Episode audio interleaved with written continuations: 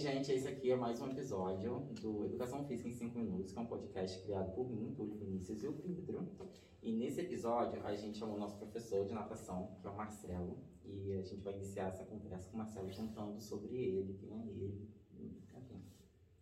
Primeiramente, boa noite, Túlio, Pedro. Obrigado pelo, pelo convite de poder estar aqui com vocês nessa ideia brilhante que vocês tiveram de fazer esse podcast.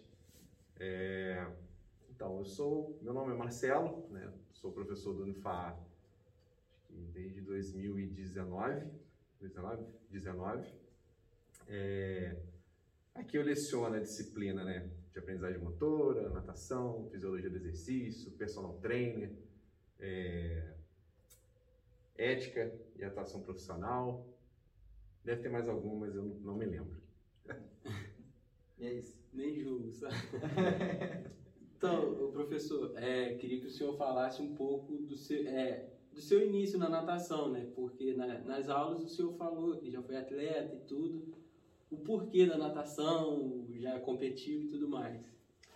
É, cara, então, eu comecei a natação, devia ter mais ou menos uns nove, uns nove, oito, nove anos, ou nove, dez anos. E eu era muito gordinho, né? Então eu tinha excesso de peso e tudo mais. E comecei a fazer como uma, uma prática mesmo, fazer uma atividade física, né? Fazer um esporte e tal. Sempre fui muito caseiro de assistir muita televisão, videogame, videogame até hoje, né? Mas sempre fui muito caseiro. Então, meus pais me colocaram na natação para poder praticar um esporte, ter uma vivência, para poder interagir. Também era muito tímido, né? E acaba sendo um esporte exatamente desse biotipo de pessoas, né? É, é, e aí eu comecei na natação e fui saindo bem, né?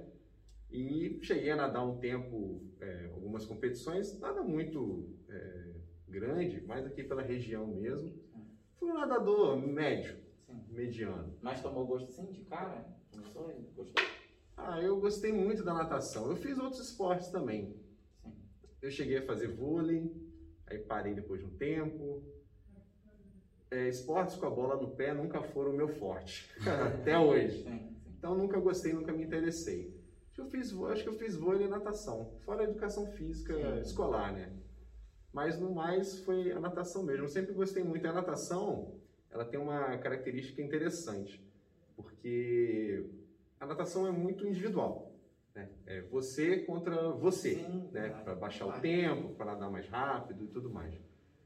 Mas quando você tem uma equipe, você tem outras pessoas nadando nas raias do lado, é, você tem um, um, grupo muito, muito unido, assim como qualquer esporte de quadra. Né? Por mais que cada um faça o seu treino na sua raia ali, mas a equipe normalmente é muito unida. Né? A gente tem essa interação entre a gente no treino ali. Isso é, isso é muito legal. É um esporte que eu gosto muito. Eu gosto muito. É, a próxima pergunta qual a importância do, do, da natação? No caso, como atividade física, né? Você falou um pouco do que era menor, gordinho e tudo, mas o porquê? Porque hoje em dia a gente, ah, futebol, uma corridinha, é, é, o porquê da natação. É, porque, talvez porque indicariam você Isso, a natação. Aí entra até o lado fisiologia do exercício, a parte motora, né? Ali, Entendi. O porquê do... Entendi. É assim, é sou um pouco suspeito porque eu gosto muito da natação, né?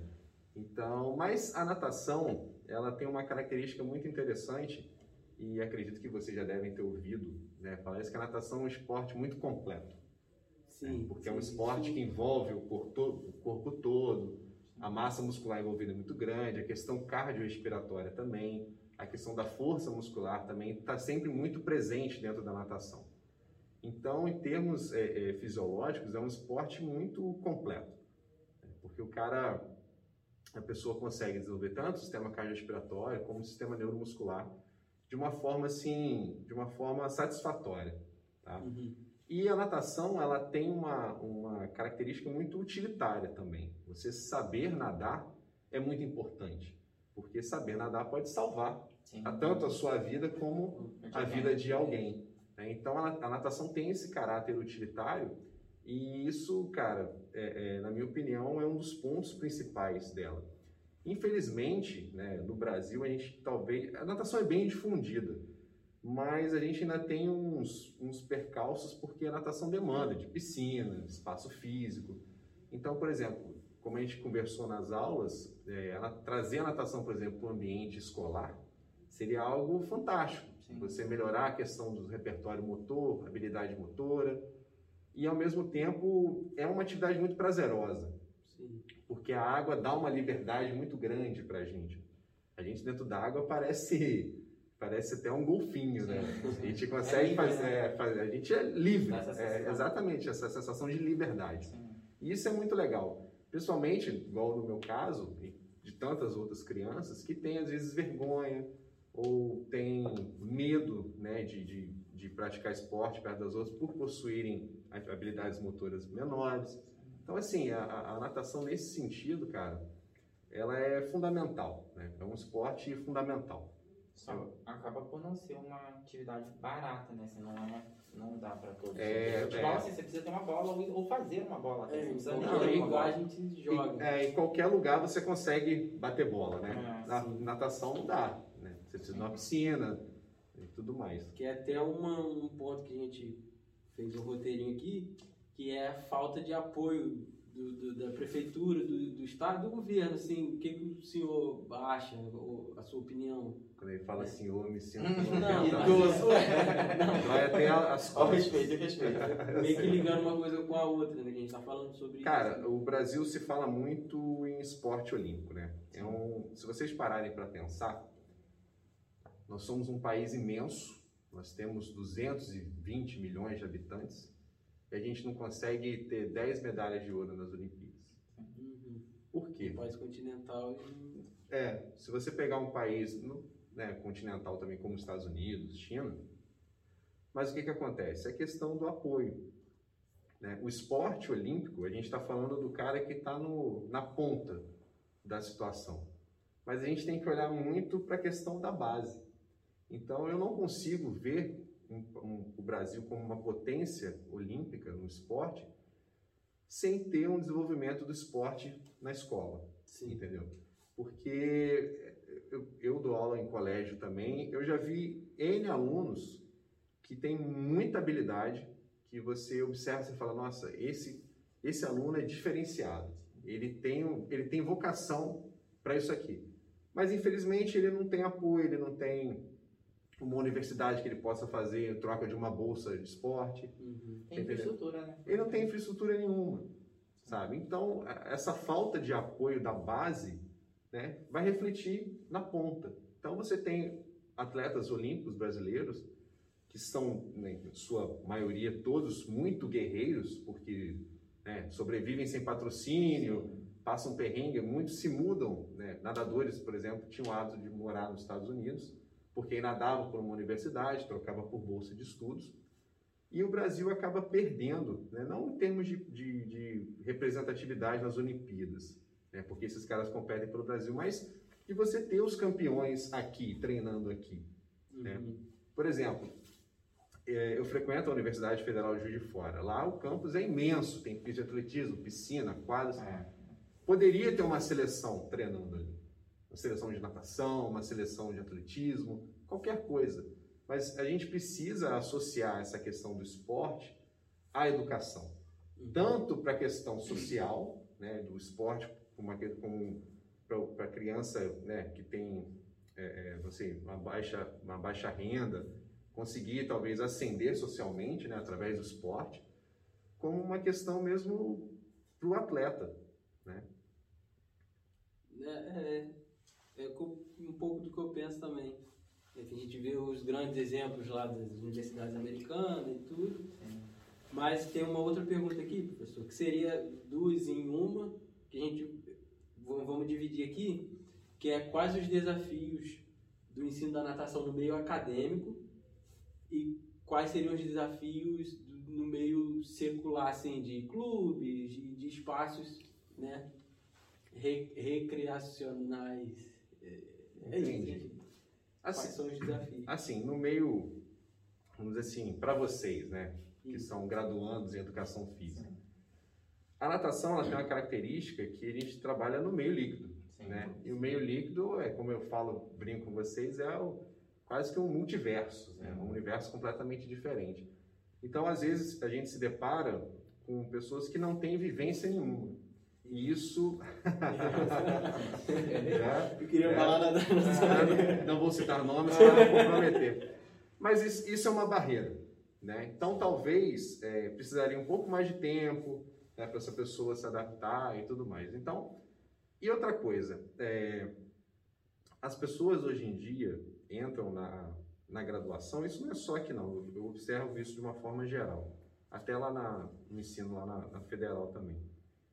A pessoa entra e fala assim, não, eu quero ser personal trainer. Então, ela prioriza somente as disciplinas que Sim, interessam. Musculação, fisiologia, biomecânica, não sei o quê. E acaba esquecendo das outras.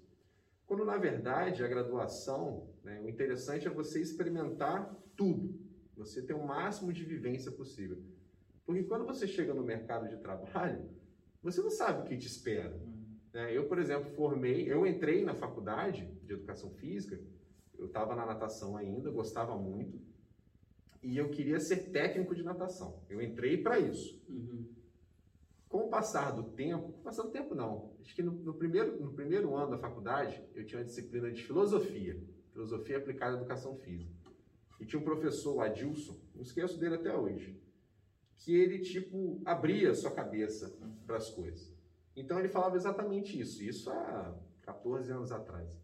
Para você vivenciar de tudo e no final você escolher o que você quer, o que mais lhe agrada. Então me permiti né, vivenciar outras coisas. Então eu entrei querendo ser técnico de natação e saí querendo trabalhar com outra coisa. Eu. Não, é engraçado que é, ele sempre falava assim, ó, quando vocês forem em curso, vai em curso bom, não vai esses cursos que é só festa e bebedeira, não. Ele falava assim mesmo.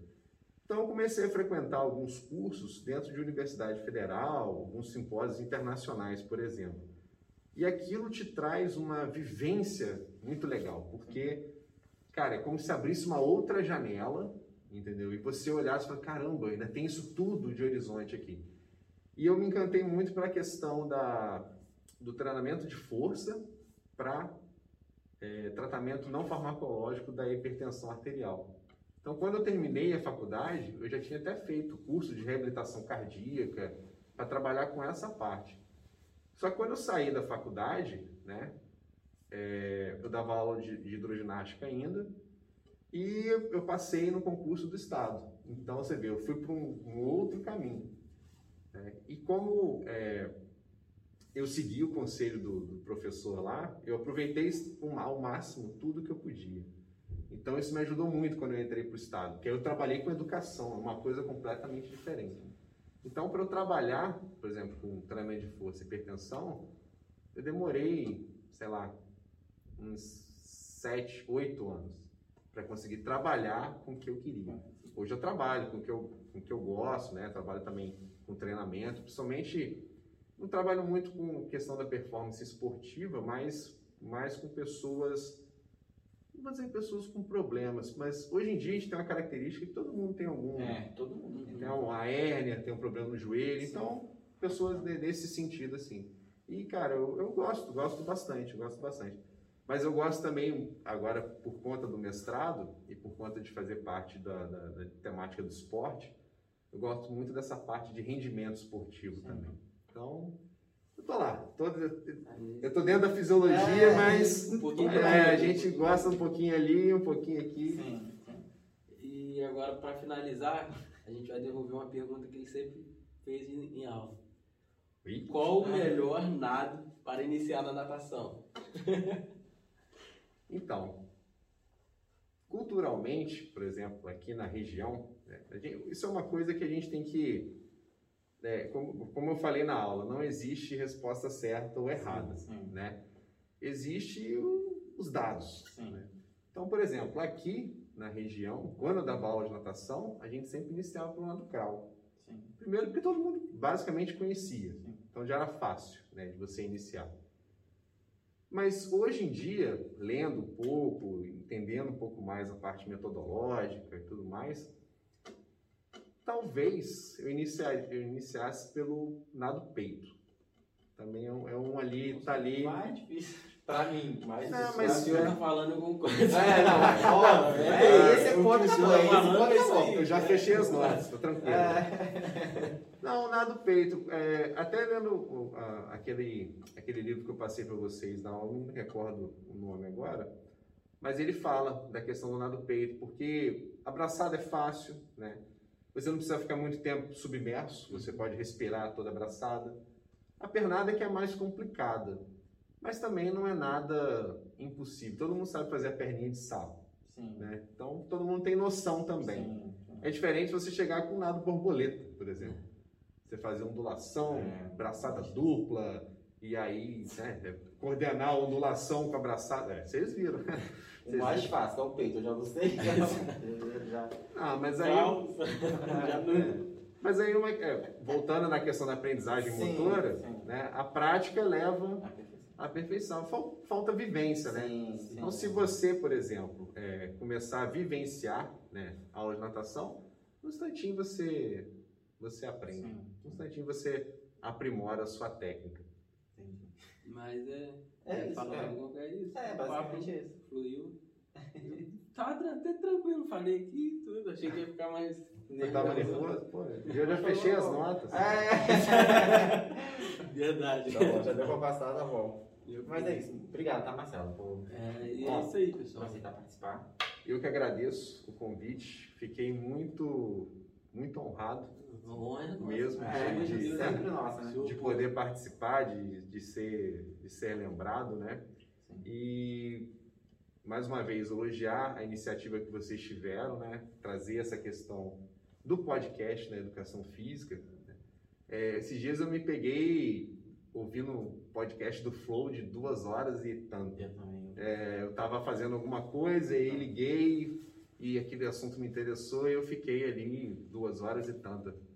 E, e, e é exatamente sobre isso que você falou, porque a gente, a, a nossa ideia é viver tudo. Então, assim, e além de viver, é ter tudo guardado, sabe? Isso. É ter, sabe? Um É. poder pegar pra lembrar. É, tem um professor que diz o seguinte: é, conhecimento não, não ocupa espaço.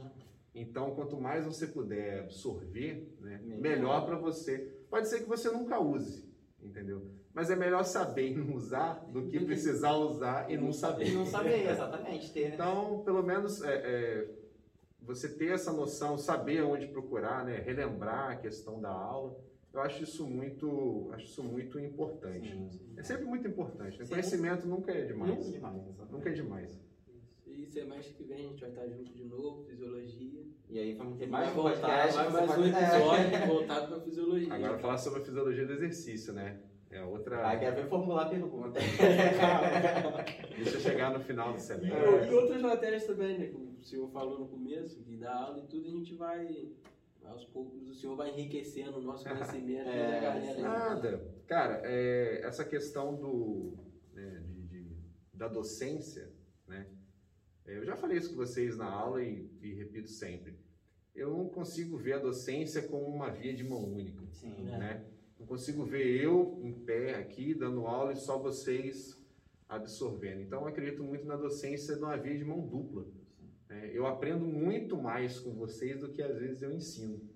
né? E, é, cada turma que passa, né? cada período, cada aluno, vem é, mostrando coisas novas, é, né? acrescentando mais coisas nessa questão da docência. Então, eu sou muito agradecido, né, por, por, por terem vocês aqui, por vocês serem tão participativos, por vocês me darem, né, toques, ah, faz assim, fala assado, né, isso é, é uma troca muito legal, né, e a gente, é, graças a Deus aqui no Unifar, né, eu acredito que os outros professores também, a gente tem uma convivência muito boa, né, entre professores e alunos, a gente se respeita muito, a gente brinca muito, Sim. a gente se respeita muito e a gente vê que a gente cresce muito juntos também, né?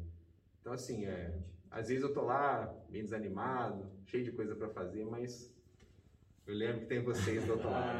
Ah, então é isso. É isso. Quem tiver aí, ó, curte, comenta, compartilha. Se inscreva no canal, Isso é importante, né? isso é muito importante.